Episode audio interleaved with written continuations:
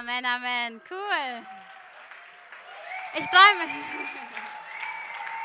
Hey, Leute, alles gut, alles gut. Ich hoffe, der Applaus ist für Jesus, ohne Witz. Nein, nein, nein, das ist kein gut, kein, kein Hin und Her. Und vielleicht für diejenigen, die mich nicht kennen, ich stelle mich erstmal vor, damit ähm, vielleicht eine der eine oder andere weiß, wieso jetzt gerade jeder äh, mich anfeuert oder so. Genau, ich bin Silvia Berger. Ich bin hier in der Gemeinde schon seit vier Jahren und ich weiß nicht, vielleicht hat jemand mich schon gesehen. Ich bin meistens immer hier, so in dieser Ecke der Gemeinde, weil ich im Lobpreisteam bin. Und ähm, ja, das ist so meine Lieblingsecke, da bin ich. Und ich weiß nicht, ob irgendjemand auch schon den ähm, netten Keyboarder äh, bemerkt hat. Ich weiß nicht. Für, jeden, für jedes Mädchen oder für jede junge Frau, also er ist leider vergeben. Denn er ist mein wunderbarer Mann, genau. Wir sind seit vier Jahren hier in der Gemeinde. Und wir lieben diese Gemeinde wirklich. Ich stand vorhin jetzt hier im Lobpreis und ich dachte mir so, was für ein Privileg habe ich hier, ähm, zusammen mit meiner Familie hier zu sein. Und ich fand es voll stark, was ähm, Pastor Konzi letzte Woche gesagt hat. Er hat ja gesagt, dass er seine, äh, seine, seine Frau ähm, Judith in der Gemeinde kennengelernt hat. Und ich kann das echt nur weitergeben. Leute, also jeder, der Single ist und ähm, noch keinen gefunden hat, das ist so, wir haben uns auch in der Gemeinde kennengelernt. Das ist wirklich so der beste Platz, einen guten ähm, Kerl zu finden, der ein Herz hat, der, das am rechten Fleck ist und mit dem man wirklich Zukunft bauen kann. Von daher, genau, nur die Empfehlung, bleibt hier in der Gemeinde und ähm, lernt euren Zukünftigen kennen. Genau. Ich ähm, habe genau, ich bin 27 Jahre alt, wir sind seit vier Jahren in der Gemeinde und genau deswegen ähm, haben ein paar Leute jetzt schon zugejubelt und so, weil es das erste Mal ist, dass ich hier predigen darf. Aber ich darf euch wirklich sagen, es ist mir ein Vorrecht und ich habe wirklich Leidenschaft für das Wort, was Gott heute vorbereitet hat. Und ich möchte zum Anfang einfach auch noch mal kurz beten und ich möchte uns einfach in die Hände vom Herrn begeben, unser Herz. Ich möchte beten, dass das, was wir, was, was wir heute hören, dass es wirklich Veränderungen in unserem Leben bewirkt bewirkt. Dass, es, dass wir heute rausgehen und sagen, oh, das hat mir wirklich gut getan. Amen. Herr Jesus, ich danke dir so sehr für jeden, der hier ist und ich danke dir so sehr, dass du inmitten unserer, äh, des Lobpreises deines Volkes wohnst, wie dein Wort sagt. Ich danke dir so sehr, dass jeder sich Zeit genommen hat, hier im Hause des Herrn zu sein und das wirklich zu priorisieren. Ich danke dir für jeden, der zum ersten Mal da ist und ich bete so sehr, dass du dich ihm zeigst. Ich bete, Herr, dass du heute dein Wort einfach auch wirklich in unserem Herzen Frucht tragen lässt, dass wir es verstehen und dass wir wissen, dass du uns liebst und dass wir angenommen sind von dir und dass es uns auch verändert verändert, Jesus, und dass es Frucht trägt, auf dass wir wirklich ein Leben in Fülle leben, so wie du es uns versprochen hast. In deinem Namen, Amen. Amen, cool. Also ich habe ja schon ein bisschen was von mir erzählt, ähm, aber ich fange einfach mal weiter an und das ist so ein bisschen meine Einladung zur Predigt. Und zwar, ich habe das Privileg, ähm, aus, ja, in zwei Kulturen ähm, großgewachsen, ja genau, aufgezogen zu sein. Sorry, genau. Das hat sich jetzt ein bisschen komisch angefühlt, aber genau, ihr wisst, was ich meine. Ähm, genau, und zwar die eine Seite ist die deutsche Seite. Mein Papa, ähm, genau, der kommt aus Deutschland, aus der Oberpfalz und da habe ich halt eben so ein bisschen so dieses Pünktliche gelernt, ne? so Zucht und Ordnung. Dann schon einfach ähm, genau Regeln zu befolgen und einfach pünktlich zu sein. Und von der anderen Seite habe ich eben so das eher so das ähm, Kolumbianische gelernt. Meine Mama kommt aus Kolumbien und so dann eher so ein bisschen die Leidenschaft. Ne? Meine Mama, die ist ähm, ja, sie liebt Menschen und wenn sie jemandem begegnet, dann ist sie so super nett und freundlich und das habe ich so ein bisschen wirklich von ihr oder das haben wir, meine Schwester, ähm, genau, wir sind zu zweit, haben wir von ihr gelernt. Ne? Und eine Sache, die so auch wirklich markant in meinem Leben war, die sie mir von Anfang an beigebracht hat, ist so ältere Menschen zu ehren, also wirklich zu ehren. Das ist so wirklich eine Kultur in Kolumbien. Du gehst nach Kolumbien und du merkst, es ist anders. Ne? Es ist nicht so wie hier. Äh, ältere Menschen und vor allem so Großeltern oder Eltern, den, den kannst du nicht mit flapsigen Worten kommen. Da musst du wirklich Respekt zeigen und es fängt schon an, dass du sie einfach siehst. Ne? Du fängst damit an, dass egal ob es Großeltern sind oder nicht, ich meine, das ist Gewohnheit und ich glaube, das ist auch speziell aus unserer Region in Kolumbien, aber du siehst sie einfach, einfach aus Respekt und und du zeigst sie so, hey, ja, und wie geht's ihnen? Und das ist deine Großeltern und das mag für uns vielleicht komisch sein, aber es ist dort gang und gäbe und so. Und damit ehrt man einfach. Und ich fand es immer so spannend, weil, wie gesagt, ich war so ein bisschen zwischen den beiden Kulturen. Ich fand es immer voll gut, aber dann gab es eben meine deutsche Oma und dann waren wir eben mal dort und dann sage ich einfach mal so, Oma, gib mir mal das und das oder hol mir mal das und das. Und ich weiß nicht, wer vielleicht ausländische Eltern hat oder eine kolumbianische Mama sogar, der weiß, dass wenn ein Blick fällt, man sofort weiß, was los ist. Dann kommt sofort so ein Blick so. Und du weißt sofort, okay, gut, jetzt habe ich irgendwas falsch gemacht. Und genauso war es auch echt in dem Fall. Meine Mama hat mich angeschaut und ich wusste, okay, gut, jetzt habe ich echt was falsch gesagt. Und ich war klein, aber ich wusste sofort, wenn meine Mama mir so einen Blick zuwirft, dann habe ich irgendwas falsch gesagt. Und das Praktische ist, wenn man zweisprachig aufwächst, ist, dass die Mama einen auf der, auf der anderen Sprache so ein bisschen tadeln kann. Das heißt, meine Mama musste gar nicht auf Deutsch irgendwas sagen, sondern die hat es immer auf Spanisch gesagt. Praktisch in der U-Bahn. Du machst irgendwas falsch und sie lächelt dich an, aber sagt einfach, Silvia, du hörst jetzt bitte damit auf, okay? Und es ist praktisch. Niemand äh, merkt, dass du dein Kind tadelst oder so. Jeder meint, es ist alles in Ordnung. Dabei wirst du gerade korrigiert, dass du das eh und das eben nicht machen musst. Und genauso was bei meiner Oma. Meine Mama wirft mir den Blick zu, aber es bleibt nicht beim Blick. Ne? Sie sagt, erstens heißt es, bitte gib mir irgendwas oder hol mir bitte irgendwas und zweitens bewegst du deinen Hintern und machst es selbst.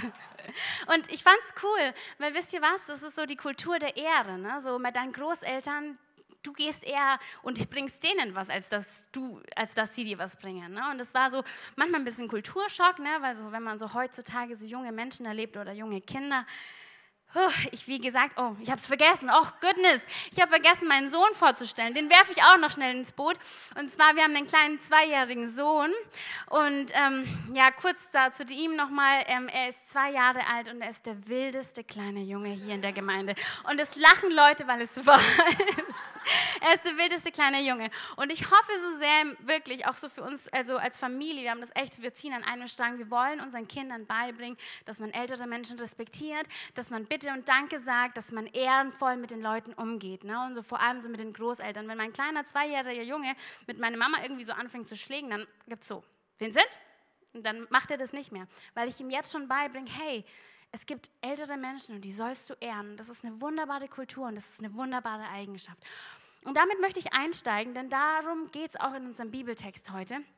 Für jeden, der ein, eine Bibel dabei hat, der darf sie mal aufschlagen. Genau, und für jeden nicht, das wird hier angezeigt. Und wir schauen uns nämlich mal Malachi 1, bis 6, äh, 1, Kapitel 1, 6 bis 9 an. Also Malachi ist im Alten Testament, ähm, Kapitel 1 von 6 bis 9. Ich lese mal laut vor. Ein Sohn ehrt den Vater und ein Knecht seinen Herrn. Wenn ich nun Vater bin, wo ist meine Ehre? Und wenn ich Herr bin, wo ist meine Furcht? spricht der Herr der Herrscher zu euch, ihr Priester, die ihr meinen Namen verachtet. Doch ihr sagt, womit haben wir deinen Namen verachtet? Ihr, die ihr unreine Speise auf meinen Altar darbringt. Doch ihr sagt, womit haben wir dich unrein gemacht? Indem ihr sagt, der Tisch des Herrn, den kann man verachten. Auch wenn ihr Blindes darbringt, um es als Opfer zu schlachten, ist es für euch nichts Böses. Und wenn ihr Lahmes und Krankes darbringt, ist es für euch nichts Böses. Bring es doch deinem Statthalter. Wird er Gefallen an dir haben und dein Angesicht erheben, spricht der Herr der Herrscher? Gut, das ist erstmal Stille, ist äh, schon ein krasser Text, viel Inhalt, Altes Testament, aber wir werden da Schritt für Schritt reingehen. Von daher, ähm, für jeden, der jetzt so ein bisschen wenig verstanden hat, kein Problem. Wir steigen da ganz, lang, äh, ganz langsam ein. Und zwar, wir fangen, dann, wir fangen damit an, zu wem, wer spricht und zu wem Gott spricht. Gott spricht, Gott spricht, der Herr der Herren, er sagt es immer wieder, der Herr der Herrscher sagt es. Und Malachi spricht, also Gott spricht durch, sein, durch seinen Propheten. Und zu wem spricht er? Zu den Priestern. Und dafür muss ich noch mal so ein bisschen was aufmachen. Und zwar im Alten Testament. Ihr wisst ja, dass, ähm, dass äh, die Bibel ist aus Alten Testament gemacht und aus Neuen Testament. Und im Alten Testament erzählt die Bibel, dass es ein Volk gab, das hieß Israel. Und es wurde wirklich von, von, von, von Gott erwählt, um Licht zu sein. Und ähm, das Volk Israel, vielleicht kennt ihr es aus, den, aus der Kindheit oder so, das war für lange Zeit in Gefangenschaft in, in, in Ägypten. Und irgendwann hat Gott gesagt, okay, ich werde mit mächtiger Hand, werde ich dieses Volk aus der Sklaverei führen und ich werde zeigen, dass ich der Gott bin und dass es ins verheißene Land geht. Und so hat Gott es gemacht. Es hat wirklich mit mächtiger Hand, das ist eine spannende Geschichte oder eine spannende Erzählung, ähm, hat Gott mit mächtiger Hand wirklich sein Volk herausgeholt aus der Sklaverei aus Ägypten und hat es in, ähm, in die Wüste gebracht. Und dort in der Wüste hat Gott ihnen Gebote gegeben. Ähm, man kennt so ein bisschen Basic aus dem Unterricht, vielleicht Religionsunterricht, die zehn Gebote. Kennt jemand die zehn Gebote? Man kennt eben? Genau, erstmal ungefähr so zehn Gebote, wo Gott wirklich sagt, er sagt zum ersten, ähm, ihr sollt den Herrn, euren Gott, lieben und ehren mit all eurem Herzen. Das zweite Gebot, voll, voll interessant, ihr sollt eure El Mutter und Vater ehren, was ich vorhin gesagt habe mit Kultur, ne, dass das so wichtig in Kolumbien ist. Er hat ganz viele Gebote gegeben und er hat auch gesagt, ich möchte, dass, ich ein, dass es ein Zelt gibt in, in der Mitte, ähm, wo ihr wandert. Das, müsst, ihr müsst euch vorstellen, das war so ein Volk und es ist immer gewandert in der Wüste. Und ich möchte, dass es ein Zelt gibt, wo ich, so, wo ich wohne. Und das ist auch erstmal krass, ne? So der Herr der Herren sagt einfach mal, er möchte in einem Zelt wohnen. Das ist schon sehr demütig. Aber er hat gesagt, ich möchte in einem Zelt wohnen und er hat Anweisungen gegeben, wie groß, wie, was, wo, warum. Und dort in diesem Zelt wurden dann Opfer gegeben, um sozusagen die Sünden des Volkes zu waschen, äh, reinzumachen. Und das ist vielleicht auch viel, aber ich werde ich werd darauf später noch eingehen.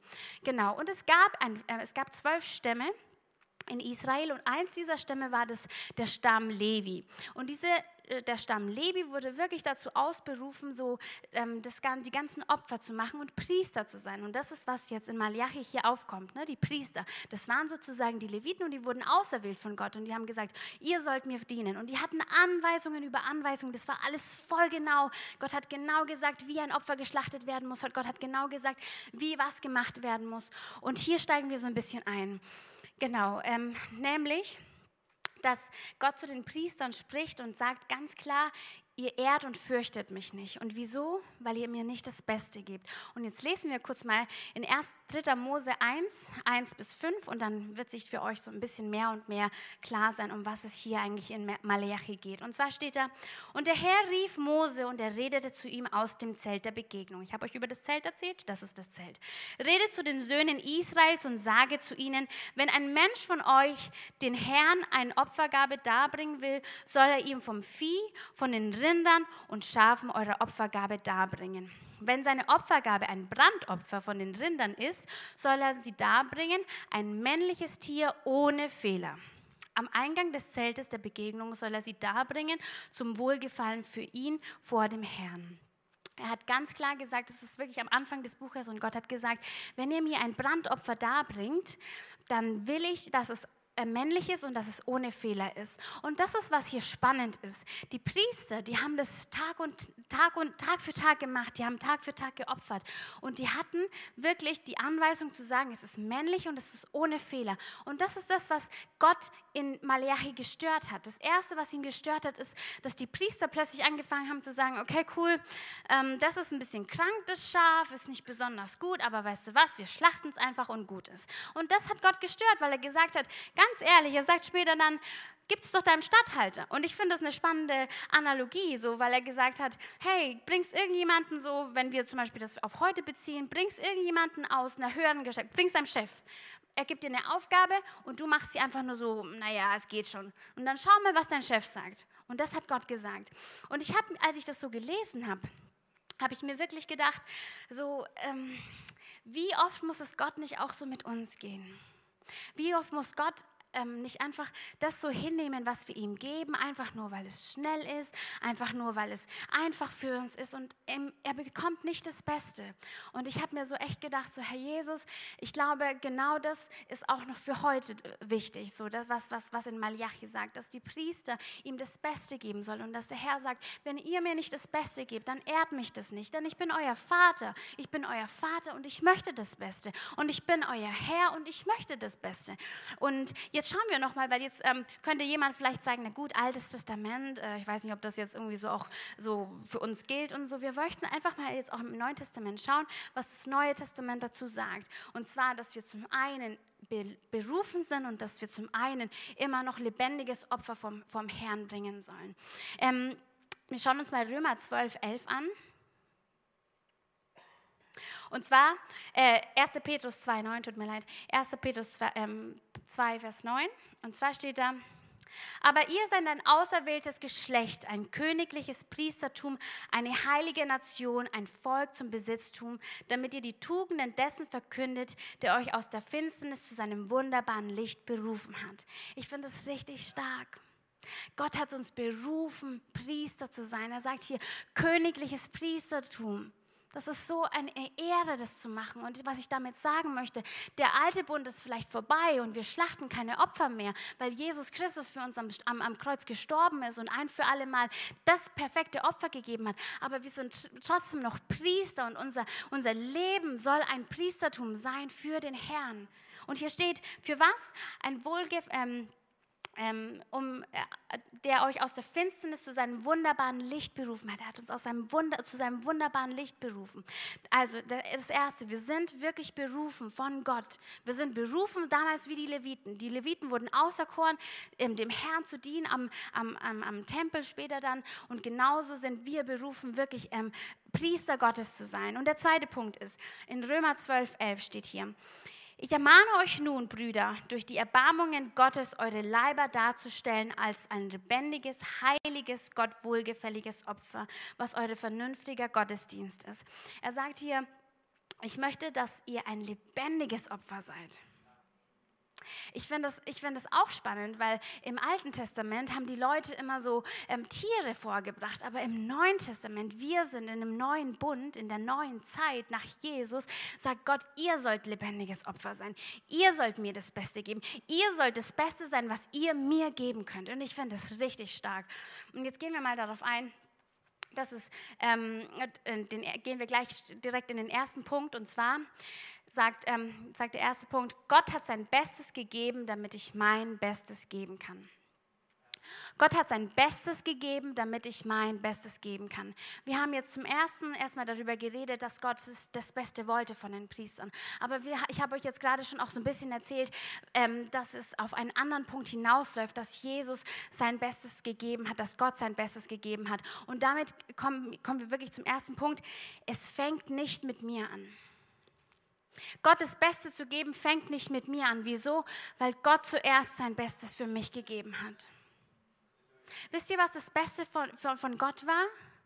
Sein Bestes war, dass er seinen eigenen Sohn gegeben hat, für dich und mich, damit keine Opfer mehr gegeben werden müssen, wie im Alten Testament. Und ständig wieder neue und ständig wieder neue, sondern Gott hat gesehen, ganz ehrlich, das führt zu nichts. Das führt zu nichts. Das, das, das, die Leute sind nicht fähig, mir zu, wohl zu gefallen. Also mache ich wirklich einen Schluss und die Rechnung und sage, okay, jetzt gibt es den ultimativen Plan und mein Sohn soll für jede Sünde und für jede Schuld auf dieser Welt sterben. Der Grund, wieso Gott also überhaupt was geben kann, ist wirklich, äh, wieso wir Gott überhaupt was geben kann, wirklich fängt nicht bei uns an. Es ist, Gott hat zuerst was gegeben. Ähm, in Johannes, ihr kennt alle den Vers wahrscheinlich, denn, äh, denn so hat Gott die Welt geliebt, dass er seinen eigenen eingeborenen Sohn gab, damit jeder, der an ihn glaubt, nicht verloren geht, sondern ewiges Leben hat. Das ist der Grund. Das ist der Grund, wieso Gott zuerst was gegeben hat, weil er gesagt hat, ich möchte nicht ohne dich leben. Ich möchte nicht ohne die Menschen leben und ich weiß, dass es schwer ist, aber ich liebe meine Schöpfung und das finde ich wunderbar. Das finde ich wunderbar. Gott hat gesagt, ich liebe meine Schöpfung und ich habe sie gemacht und sie ist wunderbar und ich will nicht ohne sie leben. Und nichts ist mir, ähm, ein, ein, ein, äh, ist, ist mir zu viel, als dass ich in Beziehung mit ihnen trete. Ich möchte, dass wir äh, mal in Hebräer 9 und 11 nachschlagen. Und zwar, da sehen wir nochmal so ein bisschen so, was es mit den Opfern zu tun hat und was Christus dafür eine Rolle gespielt hat. Und zwar, Christus aber ist gekommen als hoher Priester der zukünftigen Güter und ist durch das größere und vollkommenere Zelt, das nicht mit Händen gemacht, das heißt, nicht von dieser Schöpfung ist. Und nicht mit Blut von Böcken und Kälbern, sondern mit seinem eigenen Blut ein, von, äh, ein für alle Mal in das Heiligtum ein, hineingegangen und hat uns ähm, eine ewige Erlösung erworben. Denn wenn das Blut von Böcken und Stieren und die Asche einer jungen Kuh auf die Unreinen gesprengt zur Reinheit des Fleisches heiligt, wie viel mehr wird das Blut des Christus, der sich selbst durch den ewigen Geist als Opfer ohne Fehler Gott darbrachte, dargebracht hat, eure Gewissen reinigen von toten Werken, damit ihr mit dem lebendigen Gott dient. Das heißt, Jesus hat sein Leben für dich gegeben. Er hat sein Leben für dich gegeben, damit du nicht mehr in Schuld lebst, damit du keine Schuldgefühle mehr hast, damit du nicht mehr in deinen alten Mustern leben musst, damit du nicht mehr gebunden bist in, in, in, in, in, in Sachen, die dich binden. Wisst, wisst ihr, wir Menschen denken immer, wir, haben, wir wissen alles, wir wissen, wie wir unser Leben leben, aber es stimmt nicht. Der Herr Jesus hat alles für uns gegeben, damit er uns sagen kann, hey Buddy, weißt du was? Komm mit, ich zeig dir, wie Leben geht. Er hat gesagt, er ist, er ist gekommen, damit wir Leben haben und Leben in Fülle. Das ist, was Jesus uns versprochen hat. Und das ist sein erstes, was er in die Waagschale geworfen hat. Er hat zuerst gesagt, okay, gut, ich fordere nicht zuerst. Nein, ich gebe zuerst mein Bestes. Und ich lege den Stein, damit jeder, der kommen möchte zu mir, weiß, okay, der Weg ist erstmal frei. Und wisst ihr was? Ich kann darauf antworten. Und das ist mein zweiter Punkt. Mein Bestes ist meine Antwort auf sein Bestes. Gott gab sein Bestes, damit du in Beziehung mit ihm leben kannst. Gott will dein Herz.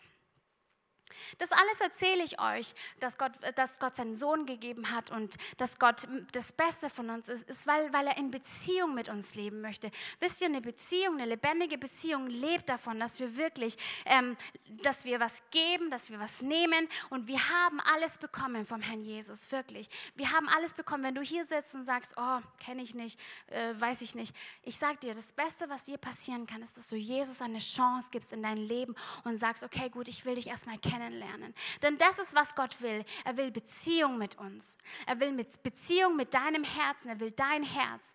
Gott geht es nicht darum, dass du einfach nur sein Wort befolgst, sondern dass du wirklich ähm, ihm nahe kommst und ihn wirklich kennenlernst, so richtig kennenlernst.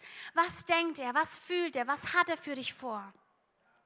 Es geht also nicht darum, dass wir ähm, einfach so ein Leistungsdenken haben, so eine Art so, okay gut, ähm, jetzt muss ich mir irgendwie mein Bestes geben und das Beste ist einfach, ähm, ja, ich, ich, ich schufte wie, wie blöd irgendwie irgendwo und mache irgendwas und, und, und opfer mich und, und, und lebe zum Beispiel ein Leben in Askese. Nein, nein, darum geht es nicht. Gott hat schon sein Bestes gegeben, aber er will Beziehung und Beziehung heißt, wenn ich verstehe, was Jesus für mich getan hat, dann weiß ich auch, was ich ihm, was ich ihm schulde.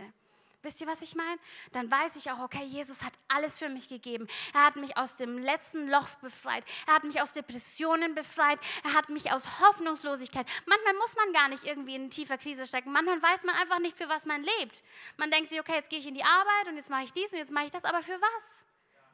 Aber Jesus schenkt dir die Antwort. Du bist gemacht, um lebendige Beziehungen mit dem Herrn zu haben, damit er dich umarmt, damit er dich liebt, damit er dich füllt. Du musst nicht alleine kämpfen. Du musst nicht alleine dein Leben leben. Er will dich füllen. Wie schön ist es? Er will dir Gnade schenken. Er will dir vergeben, wenn du hinfällst. Er will dir helfen. Und das ist unsere Antwort. Amen. Amen. Genau. Ähm, das heißt wirklich, wir sehen Jesus und wir, wir, wir begegnen. Und für jeder, der sagt, okay, gut, das ähm, kenne ich nicht, es ist neu für mich. Wisst ihr, wie wir Jesus begegnen? Wir begegnen Jesus zum Beispiel im Lobpreis, wie wir vorhin gesungen haben. Wir, wir singen ihm zu und für jeden, der neu ist, mag das neu wirken. Aber es ist wunderbar. Es ist wunderbar, dem Erde zu geben, der mir alles geschenkt hat. Es ist wunderbar, meine Hände zu erheben, um ihm zu sagen, Herr Jesus, ich ehre dich für alles, was du in meinem Leben tust. Es ist wunderbar. Und wenn wir das sehen, wenn wir plötzlich Jesus sehen, wenn wir zum Beispiel auch zu Hause sind, egal wo wir sind, wenn wir uns Zeit mit Gott nehmen, dann sehen wir Jesus und dann spüren wir diese Liebe und dann spüren wir diese Barmherzigkeit und dann spüren wir diese Gnade, dann spüren wir, dass wir anerkannt sind, egal was wir machen, dass wir anerkannt sind und geliebt sind und dann ist es wunderbar. Und dann weiß ich auch, okay, gut, ich weiß, wenn er so viel für mich gegeben hat, dann weiß ich auch, ich will ihm das Beste geben, weil er es verdient, weil er alles für mich gegeben hat. Wow, ich möchte ihm das Beste geben. Genau. Dann kommen wir zum dritten Punkt. Gott zu ehren ist eine Herzenssache. Es geht nicht darum, ähm, wie ich vorhin gesagt habe, irgendwie wild drauf los, irgendwie auch jetzt ähm, in, in Askese zu leben oder ähm, das und dies nicht zu machen oder so, sondern es geht darum, wirklich zu fragen, okay, Herr Jesus, was möchtest du? Was möchtest du von mir? Und ich kann euch das Beispiel geben. Als ich diesen Malachi-Text gelesen habe, ich kannte ihn vorher schon, aber ich habe ihn gelesen und ich, ihn, ich bin ihn so durchgegangen. Und als ich dann am Ende war, so, ähm, ihr gebt mir nicht das Beste, ihr gebt mir das Blinde, gib's doch deinen Stadthalter und mal schauen, was er sagt. Und ich dachte mir so, oh, es hat mich getroffen. Und wisst ihr was? Ich finde, das ist das stark, weil Jesus genau spezifisch auch ähm, in dein Herz redet. Wisst ihr, was es für mich war? Für mich in dem Moment habe ich sofort gemerkt, okay, ich gebe Gott nicht das Beste, weil, ich, weil er genau meine Zeit möchte. Er hat wirklich, ich habe das gelesen und ich habe so richtig gemerkt, Silvia, ich möchte deine Zeit. Aber ich möchte nicht nur deine Zeit, sondern ich möchte sie am Morgen. Und dafür muss ich ausholen, denn ähm, Zeit am Morgen ist für mich richtig schwer. Ich bin Mama und ähm, preis den Herrn, ich habe Familie in der Nähe, die mich unterstützt und die wirklich ähm, ja, mir zur Seite steht und mich unterstützt in dem, was ich mache und äh, mir Zeit verschafft oder sowas. Aber wenn ich morgens nicht aufstehe, um Gott zu suchen, um einfach diese Zeit mit Gott zu haben, und das heißt einfach, sich hinzuknien oder einfach Musik zu hören und die Bibel zu lesen und mit Gott zu reden, das ist, das ist stille Zeit, das ist Gott begegnen. Wenn ich das nicht morgens mache, dann geht der ganze Tag vorbei und plötzlich merke ich so, okay, gut, ähm, es ist Nacht, ich bin müde müde, ich möchte schlafen und ich hatte keine Zeit für Gott. Und Gott ist real für mich. Ich weiß, was ich Gott zu verdanken habe. Ich bin 27 und ich habe vielleicht kein krasses Leben, ich habe vielleicht kein Drogenleben oder sowas, aber ich weiß, was ich Gott verdanke. Wirklich, ich weiß, dass, ja, jemand lacht vielleicht oder so, aber es stimmt, ich weiß, was ich Gott zu verdanken habe. Wisst ihr, in meinem ganzen Leben, und es mag kitschig klingen, aber Gott hat mich noch nie verlassen. Ich war noch nie alleine und das meine ich ernst. Ich hatte meine Trauermomente und ohne Witz, ihr möchtet, möchtet vielleicht dieses etwas... Ähm, ja, ähm, ja, wie soll man sagen, nette Mädchen da vorne sehen. Aber ich hatte meine schwierigen, ich habe meine schwierigen Momente. Und ich habe Krisen in meinem Leben, wo ich sage, okay, gut, ich zweifle an mir selbst und ich habe keinen Glauben mehr äh, an mich selbst. Und ich, ich, ich habe auch manchmal Phasen gehabt, wirklich, wo ich krasse Situationen überlebt habe. Meine krasseste Situation vielleicht in diesem Leben war kurz vor der Hochzeit. Wir hatten so eine richtig krasse Situation und ich wusste nicht, was ich machen soll. Ich habe gesagt, Jesus, soll ich diesen Mann heiraten oder nicht? Das war richtig krass. Aber wisst ihr was? Gott hat mich da nicht alleine gelassen. Gott hat mich da, okay, das, das, ist jetzt ein bisschen blöd, weil jetzt müsste ich fast noch ausufern. Ne? Das klingt so, als wäre äh, mein, mein Mann irgendwie so ähm, eine zwielichte Person. Hat nichts damit zu tun. Es waren einfach nur Entscheidungen zu treffen, wirklich. Es waren Entscheidungen in meinem Leben. Und ich habe wirklich, ich habe geheult, ich habe gesagt, Jesus, das, ähm, äh, sich für eine Person zu entscheiden, ist die zweitwichtigste Entscheidung, nachdem ich mein Leben dir gegeben habe. Es ist entweder alles oder nichts. Du heiratest eine Person und du möchtest ja für immer verheiratet bleiben. Es ist, ich möchte gegen die Gesellschaft gehen, dass es irgendwann zu Brüche geht. Nein, dafür, will ich nicht heiraten. Ich will ganz drinnen sein. Und genauso wie Jesus. Ich, ich habe Jesus damals gesagt, ich bin ganz drinnen in Jesus und du kannst alles von mir haben. Und genauso habe ich gesagt, okay, gut, in diese Ehe möchte ich ganz rein. Aber was mache ich, Jesus? Soll ich Ja sagen oder soll ich Nein sagen? Und Gott hat ganz klar gesagt, hey Silvia, mach's. Und wisst ihr was? Ich hätte diese Entscheidung nicht von selbst ge ge geschafft. Ich habe ich hab die Führung von dem Herrn gebraucht. Und das ist Beziehung. Das ist Beziehung, dass, wir, dass ich ihn fragen kann. Denn er ist mein Vater. Ich kann ihn fragen, wenn ich Fragen habe. Und er wird mir sagen, wohin ich gehen soll. Er hat mich noch nie alleine gelassen. Preis den Herrn dafür. Ich war mal ich war, in, ich war mal in Australien und ähm, die ersten drei Monate waren richtig hart. Ich habe gemerkt, so, ich bin gar nicht so extrovertiert, wie ich war, äh, wie ich dachte, ich bin, also man, ich bin jetzt in der Gemeinde, bin ich voll extrovertiert, aber in der Zeit habe ich gemerkt, oh, oh Mist, würde ich mir sagen, Mist, ich bin gar nicht so extrovertiert, wie ich dachte und ich bin da aufs College gegangen, es hat voll Spaß gemacht, aber ich habe irgendwie keinen Anschluss gefunden. Ohne Witz, ich bin manchmal heulend nach Hause gegangen und gesagt, Jesus, ich bin mich so alleine. Und ich habe mich wirklich alleine gefühlt. Ich habe mich richtig alleine gefühlt. Aber wisst ihr was, dann bin ich nach Hause gegangen und ich habe mir Zeit genommen und ich habe gesagt, Herr Jesus, wirklich, ich fühle mich so krass alleine. Und dann kam kam dieser wunderbare Arm von dem Herrn und hat gesagt, hey Silvia, ich bin da. Hey Silvia, du bist nicht alleine, ich bin da. Und ich dachte, oh, das tut so gut. Es tut so gut, weil Jesu Liebe uns erfüllt und uns, uns sättigt. Und das war mir genug. Und für diese Zeit dürfte ich einfach lernen, hey, Jesus ist an meiner Seite und ich brauche niemanden anders. Und wisst ihr was? Nach, nach, ein paar, nach ein paar Wochen hat sich alles ergeben. Ich habe Freunde kennengelernt, wir haben abgehangen. Ich habe eine coole Zeit gehabt, ich habe mich nicht mehr alleine gefühlt, aber was ich damit sagen möchte, Jesus war in der Zeit für mich da und deswegen weiß ich auch jetzt, was er für mich ist. Er ist für mich alles, wirklich. Ich habe ihm alles zu verdanken und weißt du was, weil ich ihm alles zu verdanken habe, will ich ihm mein Bestes geben. Deswegen will ich ihm nichts enthalten. Deswegen will ich ihm sagen, Herr Jesus, wenn du das und das aus meinem Leben möchtest, wenn du meine Zeit morgens möchtest, und es kostet mich wirklich viel, morgens um fünf, also für mich ist es meistens immer fünf, morgens um fünf aufzustehen, ist echt hart. Also drehe ich mich meistens noch mal zehnmal im Bett um und sage, okay, noch fünf Minuten, noch fünf Minuten, dann schlafe ich weiter. Aber Jesus hat, hat, Gott hat gesagt, hey, ich will deine Zeit. Und dann liegt es an mir. Okay, gebe ich nach und sage, okay, du bist wirklich mein Gott und du bist mein Vater und du darfst, du darfst von mir Dinge haben und es sind gute Dinge. Denn wie schön ist es, dass er Gemeinschaft mit mir haben möchte. Wie schön ist es, dass er sagt, hey, ich vermisse dich. Komm wieder zu mir. Wie schön ist es, aber es kostet mich was. Und das möchte ich damit sagen. Das Beste, das Beste kostet uns manchmal. Und vielleicht für dich auch spezifisch heute die Frage, was ist, was Gott von dir möchte? Was ist das Beste, was du Gott geben kannst, ist das, was er von dir fordert. Und es kann so unterschiedlich sein. Wir sind so unterschiedlich und das ist wunderbar. Gott hat so viel Geduld mit uns. Aber was ist das, was Gott von dir möchte? Möchte er auch wie bei mir meine, deine Zeit? Möchte er, dass du vielleicht mehr Vertrauen hast oder dass du ihm treu bist in dem, was, du, was er dir gesagt hat? Möchte er da vielleicht, dass du Beziehungen konkret wirklich zu Ende bringst, weil sie dir einfach nicht gut tun? Und Gott fordert nur das, was uns einfach nicht gut tut, weil er Liebe ist, weil er uns liebt. Meistens ist das, was Gott von uns fordert, einfach nur, weil er sagt, hey, in deinem Herzen, da liebst du irgendwas zu sehr und das tut dir einfach nicht gut. Willst du es ihm geben? Wollen wir es ihm geben? Wollen wir ihm das Beste geben? So wie die Priester damals. Die Priester haben ihm geopfert. Das war nicht das Problem, dass sie ihm nicht geopfert haben. Ne? Sie haben weiter schön fleißig geopfert, aber sie haben ihm nicht das Beste gegeben. Und genauso fragen wir, frage ich mich heute so, hey, können wir dem Herrn Jesus das Beste geben? Und zwar das, was er von uns verlangt.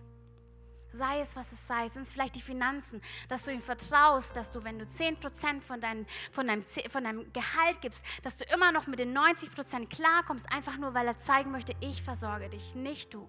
Ich bin dein Versorger. Und wenn wir Gott den Platz in unserem Herzen lassen und langsam Türen öffnen und Schritte machen, denn das ist Beziehung. Wenn ich keine Schritte mit meinem Mann mache, dann bleiben wir, wo wir sind und wer weiß, wann wir dann, ob es, ob es gut endet, sagen wir mal so. Aber ich liebe meinen Mann. Ich liebe meinen Mann wirklich.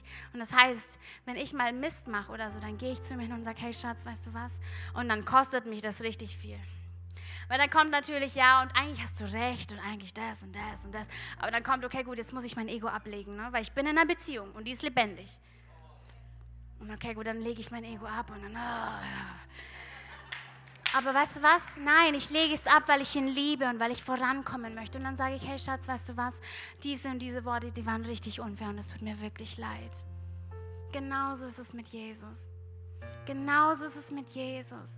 Lass uns Schritte machen und ihm das geben, was er von uns möchte. Das Beste, er verdient es. Er hat alles für dich gegeben. Wisst ihr, er hat sein Leben für dich und mich gegeben. Er hat den, den schönsten Platz in der ganzen Welt, nee, nicht mehr Welt, weil es ist nicht mehr diese Welt, das ist der Himmel. Er, ist, er hat den Himmel verlassen und wisst ihr, der Himmel ist wunderbar. Keine Sünde, kein Schmerz, keine Hoffnungslosigkeit, ewige Liebe, Vollkommenheit. Er hat diesen Platz ver ver äh, verlassen, damit er hierher kommt und sich demütigt. Er ist hierher gekommen. Er ist in einem Stall groß geworden. My goodness. Welcher Gott würde sowas machen? Welcher Gott würde in den Stall groß werden? Unser Gott weil er so demütig ist und weil seine Liebe so groß für dich war. Und er ist groß geworden und irgendwann mal kam die Zeit, okay, gut. Und jetzt ist er dann aktiv geworden. Dann hat er sich seine Apostel gesucht und er hat sie vorbereitet und er wusste, irgendwann mal würde er das Opfer geben müssen für dich und mich. Aber er hat sie vorbereitet und hat gesagt, hey, das, die, das sind die Leute, die dann später so das Christentum voranbringen. Und er hat sie vorbereitet und irgendwann mal kam der Moment. Und ich weiß nicht, ob ihr diese Szene kennt, aber er hat im Garten von Gethsemane geweint und er hat Blut und Wasser geschwitzt, weil er so nervös war vor dem Moment. Er wusste, jede Last dieser Welt, jede Sünde, jede Scham würde auf ihn sein. Und hat gesagt, Vater, wenn es geht, dann lass es mich nicht machen. Aber wenn du möchtest, dann, möcht, dann, dann, dann mache ich das. Und wisst ihr was? Er hat es gemacht. Er hat dort gelitten und er war unschuldig. Das ist das Schlimmste. Eigentlich hätte du und ich dort sein müssen, aber er hat alles gegeben. Er, hat, er war dort am Kreuz und hat gesagt, er hat bis zum letzten Moment ausgeharrt. Und dann kam der Moment, wo er den letzten Atem gegeben hat und hat gesagt, Herr, es ist vollbracht. Vater, es ist vollbracht. Jeder, der zu mir kommen möchte, der ist mit offenen Armen und er kann kommen und er kann meinen Thron bestürmen und er kann sagen, hey, ich bin hier und ich möchte deine Liebe annehmen. Und vielleicht bist du heute da und es ist dein erstes Mal in der Gemeinde und du denkst so, wow, diese Liebe ist krass. Ja, diese Liebe ist richtig krass. Und sie ist wunderschön. Und ich würde sie für nichts in dieser Welt eintauschen. Und wenn du kosten möchtest, dann ist genau das heute für dich dran. Dann ist das genau der nächste, der nächste Schritt und das Beste, was du ihm geben kannst. Und zwar eine Antwort darauf, dass du dein Leben ihm geben möchtest dass du sagst, hey Jesus, weißt du was? Wenn du wirklich so viel für mich gegeben hast, dann will ich das erleben. Dann möchte ich dir heute einfach das geben, was ich kann, und zwar mein Leben. Und ich möchte sehen, wie du mich veränderst und wie du mein Leben in Vollkommenheit machst. Ich möchte kurz, dass wir unsere Augen schließen und dass wir, den Leu dass wir einfach nochmal in uns kehren und sagen, Herr Jesus, was möchtest du von mir? Herr Jesus, was möchtest du von mir? Ist es meine Zeit? Ist es mein, sind es meine Finanzen? Ist es vielleicht irgendeine Sache, an der ich so stark hänge und du sagst, hey, das tut dir nicht gut? Oder vielleicht ist es auch der nächste Schritt, dass du sagst, Herr Jesus, weißt du was, wenn du so viel für mich gegeben hast, dann möchte ich diese Liebe kosten. Dann darfst du heute, wenn es heute, wenn du heute auf diese wunderbare Liebe antworten möchtest, dann darfst du deine, Hand, deine Hand kurz heben. Du musst gar nicht nach vorne kommen, du musst auch nicht aufstehen. Du darfst einfach nur kurz deine Hand heben und dann wollen wir zusammen für dich beten, dass du diesen wunderbaren Jesus kennenlernst. Diesen Jesus, der sich auf dich freut. Dann heb kurz deine Hand und sag Ja zu Jesus. Dann sag, ich bin drin. Weißt du was? Ich gebe dir mein Leben. Wenn du da bist, dann heb deine Hand und sag, Herr Jesus, komm, komm in mein Herz. Ich will dir eine Chance geben. Amen. Ich möchte kurz noch beten. Herr Jesus, ich danke dir so sehr für diesen Abend. Ich danke dir so sehr für das, was du für uns gegeben hast, Jesus. Denn nur weil du dein Bestes gegeben hast, können wir uns unser Bestes auch geben, Herr Jesus. Ich danke dir so sehr, weil wir anerkannt sind in dir weil wir Hoffnung erleben dürfen, weil wir ähm, Zufriedenheit erleben dürfen, weil wir angenommen sind in dir. Jesus, ich bete, dass du wirklich Veränderung schenkst in unserem Leben und dass wir wirklich erleben, dass du an uns interessiert bist, Jesus. Und so wirklich segne ich jede Person in diesem Raum und ich danke dir so sehr, dass du wunderbare Dinge vorbereitet hast, Jesus. Und wir ehren und lieben deinen Namen. In deinem Namen beten wir. Amen.